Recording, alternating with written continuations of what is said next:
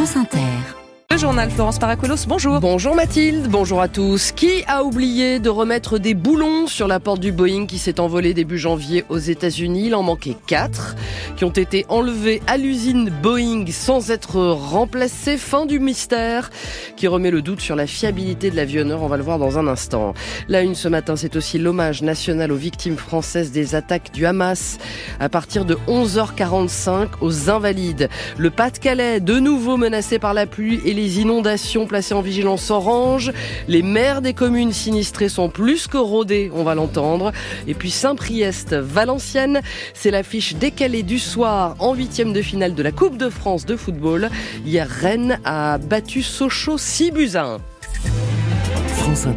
Il manquait donc des boulons. Voilà les premières conclusions de l'enquête sur le Boeing 737 MAX 9 qui avait perdu une porte en plein vol début janvier au-dessus des États-Unis. L'issue était condamnée, mais la porte s'est envolée après le décollage de l'appareil euh, d'Alaska Airlines à Portland.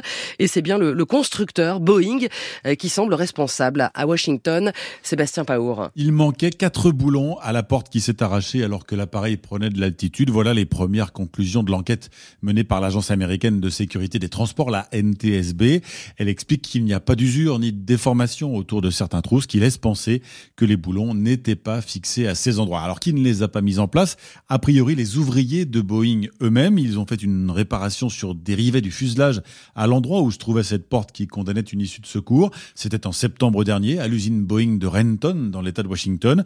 Mais les photos récupérées par la NTSB après les travaux montre donc que quatre boulons manquaient quand l'appareil a quitté cette usine fin octobre pour être livré à la compagnie Alaska. Nouveau mauvais point donc pour l'avionneur américain qui vient de découvrir un raté de plus, deux trous mal percés sur les fuselages des 737 MAX en construction. Une cinquantaine d'appareils vont devoir repasser à l'atelier. Washington, Sébastien Paour, France Inter. Il va falloir renforcer les, contrôles chez Boeing, a dit hier le nouveau patron de l'agence américaine de régulation de l'aviation civile, après ces nouveaux problèmes de fiabilité du constructeur. Le Kaddish, prière juive des morts, puis la Marseillaise dans la cour d'honneur des Invalides. L'hommage national aux victimes françaises des attaques du Hamas le 7 octobre dernier aura donc lieu ce matin à partir de 11h45, quatre mois après le début de la tragédie. 42 Français ou franco israéliens assassinés. Trois sont toujours portés disparus, sans doute otages. Quatre ont été libérés. Leurs portraits s'afficheront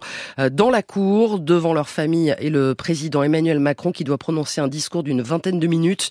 Le 13-14 de France Inter se fera en direct des Invalides. Pendant ce temps-là, en Israël, on étudie la réponse du Hamas à un projet de trêve, libération d'otages contre arrêt des combats. Le chef de la diplomatie américaine est de nouveau à Jérusalem pour en parler avec le Premier ministre Netanyahou. Mais en attendant, la guerre continue à Gaza, aucun signe d'accalmie.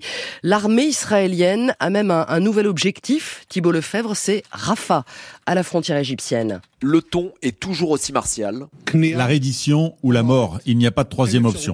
Mais ce sont les objectifs qui évoluent. Israël dit avoir neutralisé trois des quatre régiments de la brigade du Hamas de Khan Younes et le ministre de la Défense, Yoav Galant, estime qu'il est désormais temps d'envoyer ses troupes plus au sud pour s'attaquer à la dernière ville qui a pour le moment échappé aux opérations terrestres de l'armée.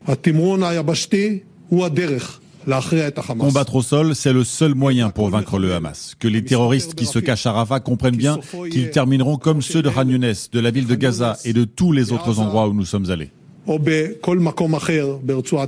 Pas un mot, en revanche, pour le million et demi de civils poussés vers le sud par l'armée et désormais déplacés sous des tentes à Rafah dans des conditions sanitaires déplorables.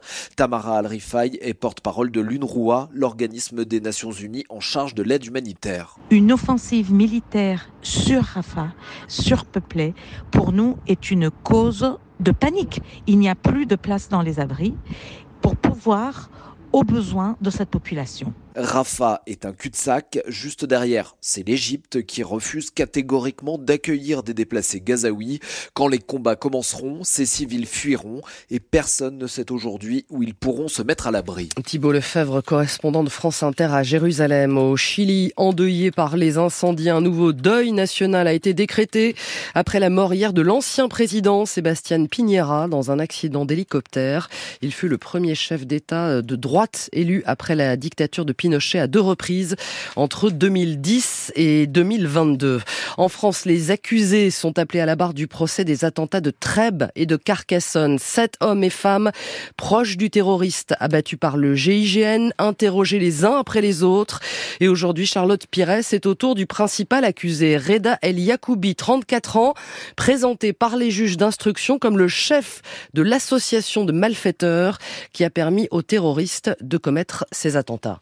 L'homme qui comparaît libre a le visage bonhomme, la chemise verte froissée et le verbe facile. On sent quelqu'un capable de convaincre et d'animer une équipe, dit de lui l'expert psychiatre, un peu théâtral quand même, jovial voire séducteur, renchérit la psychologue. Cet homme est le principal accusé du procès. Lui, l'ancien président du club de foot de la cité Ozanam de Carcassonne, sorte de chef de quartier, au point d'être devenu un interlocuteur privilégié du délégué à la ville de la préfecture. On en reparle autour d'un bon repas, entend-on sur les écoutes téléphoniques entre les deux hommes. Cette fois-ci, c'est moi qui invite. Il est aussi question de services rendus pour tel joueur du club de foot, pour tel problème de permis de conduire, du possible effacement de son casier judiciaire aussi, et même de l'attitude à avoir devant la police lorsqu'il est convoqué pour une autre affaire. Car derrière le garant de la paix sociale aux yeux du délégué du préfet se cache le principal trafiquant de drogue de la cité quand il n'est pas question d'armes et le soutien matériel et financier du terroriste selon les juges d'instruction. Mi-ange, mi-démon, résume l'experte psychologue, lui qui en amont de son interrogatoire prévu aujourd'hui a tenu à condamner fermement les attentats. L'homme en cours pour cela 30 ans de réclusion. Lactalis a-t-il fraudé le fisc à hauteur de plusieurs centaines de millions d'euros grâce à de savants montages financiers? Le siège du géant mondial du lait en Mayenne, des bureaux et l'hôtel particulier de son patron à Paris ont été perquisitionnés hier. Le parquet national financier enquête depuis 2018 sur des soupçons de fraude fiscale aggravée.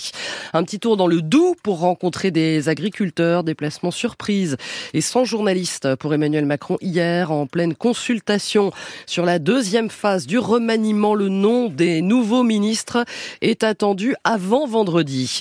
De la pluie et une nouvelle alerte inondation dans le Pas-de-Calais à partir de 10 heures ce matin. Le niveau de la, de la Liane et de la Canche pourrait remonter comme en novembre et comme en janvier. La mer de Bourte, déjà inondée quatre fois, est hélas bien rodée. Maintenant, on est opérationnel, c'est-à-dire que on sait qu'une cellule de crise, elle peut être mise facilement en place. Donc, euh, bon, on va attendre de voir venir, mais on est sur le qui-vive. Hein. De toute façon, on est sur le qui-vive, mais on sait qu'on sera vite opérationnel et que on pourra vite euh, réagir, parce qu'on on va pas euh, pouvoir bloquer la montée des eaux. On est conscient depuis novembre que l'hiver va être long et que les pluies sont arrivées trop tôt et qu'on risque d'avoir de nouveau des inondations. Là, ce que j'aimerais, et on croise vraiment les doigts, c'est que ça rentre plus dans les maisons. Voilà Estelle Doutrio, maire de Bourte, au micro de France Bleu Nord, en sachant que les pluies vont continuer ce week-end après Météo France et que les grandes marées arrivent euh, en même temps. Fin de parcours pour Sochaux en Coupe de France. Le club de troisième division a eu trop de mal face à Rennes hier soir, battu 6 buts à 1 à domicile et ce sont les Bretons qui filent en quart de finale avant la, la nouvelle moisson de qualifiés attendue ce soir dans la série des matchs inégaux. Euh, direction Saint-Priest en banlieue lyonnaise, club de National 3, l'équivalent de la cinquième division. Il accueille Valenciennes, club de Ligue 2, avec beaucoup d'espoir, Christophe Vincent. Dernier en Ligue 2, Valenciennes semble prenable, mais le défenseur Belloni Dumas reste lucide. Malgré leur classement, c'est des joueurs de Ligue 2. Ok, on est le petit poussé, il n'y a pas de souci, mais on va donner chèrement notre peau quand même. On va essayer de les déranger un maximum. La magie de la Coupe de France est fait pour qu'il y ait des exploits, pourquoi pas un autre? Un regret, Saint-Priest doit jouer à Bourgoin, à 35 km de ses bases, l'entraîneur Michael Napoletano. Plus on avance et plus le monde professionnel se rapproche et plus ils sont avantagés et plus c'est difficile pour nous. On a écrit une histoire. Ça sera que du bonus et ça peut être une très belle fête comme ça peut être une fête normale.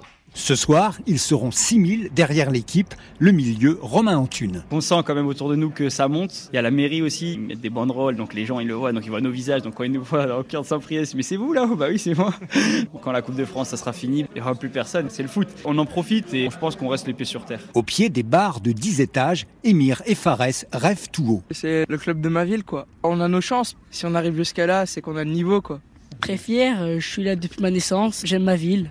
On espère. Pour affronter enfin une Ligue 1 en quart. À Saint-Priest, Christophe Vincent, France Inter. Enfin, on aura ce soir l'affiche de la finale de la Cannes, la Coupe d'Afrique des Nations. Après euh, deux demi-finales, Nigeria, Afrique du Sud à 18h. À 21h, c'est la Côte d'Ivoire qui accueille la compétition, qui affrontera la République démocratique du Congo. Florence Paracuelos, le député modem Jean-Louis Bourlange est l'invité du grand entretien à 8h20, président de la commission des affaires étrangères à l'Assemblée. Au menu de l'interview, la guerre en Ukraine le Proche-Orient et le remaniement. Et toujours, si vous le souhaitez, le standard à partir de 7h pour vos questions, 01 45 24 7000.